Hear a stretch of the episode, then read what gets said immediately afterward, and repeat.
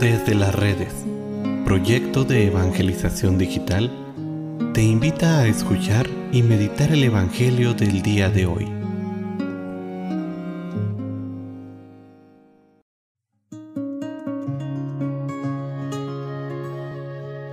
El día de hoy, miércoles 11 de mayo, escuchemos con atención el Santo Evangelio según San Juan. En aquel tiempo, Jesús exclamó con fuerte voz, El que cree en mí, no cree en mí, sino en aquel que me ha enviado. El que me ve a mí, ve a aquel a quien me ha enviado. Yo he venido al mundo como luz, para que el que crea en mí no siga en tinieblas. Si alguno oye mis palabras y no las pone en práctica, yo no lo voy a condenar, porque no he venido al mundo para condenar al mundo, sino para salvarlo.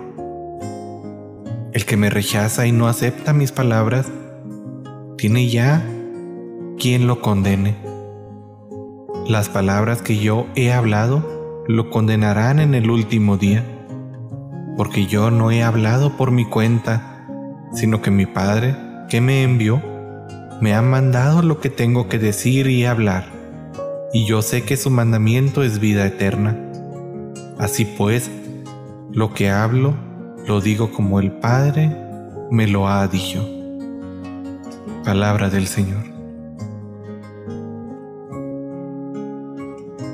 Algunas veces podría sonarnos algo chocante o fuera de sentido algunas de las palabras que encontramos en los evangelios. Sin embargo, estas palabras no las ha dicho Jesús por simple necedad, sino que porque son aquellas que el Padre le ha mandado. Un ejemplo hoy en día, cuando leemos los mandamientos, en medio de esta cultura moderna y desarrollada, no faltará quien diga, entre otras cosas, que el sexto mandamiento de la ley de Dios es una muestra de un Dios retrógrado en el que todavía algunos creen.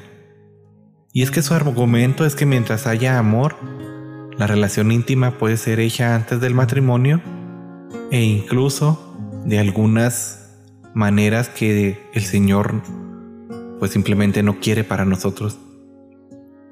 Y es que quienes afirman esto, incluidos los mismos bautizados, es que no han logrado comprender que precisamente porque tenemos un Dios que nos ama, que nos ha advertido por medio de su palabra que las acciones que realizamos contrarias a los mandamientos destruyen la vida del hombre, como destruyen la vida de los que nos rodean.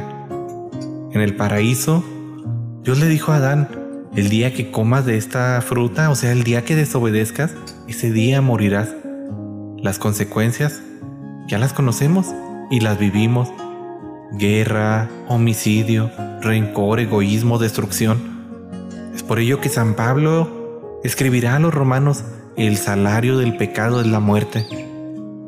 Por eso es que Jesús no nos va a condenar a nosotros, sino que nosotros mismos si decidimos seguir este camino del pecado, habremos tomado el sendero de la autodestrucción, el sendero que nos va a llevar hacia la perdición de nuestras almas, de la autocondenación. Debemos de tener cuidado con esto, hermanos.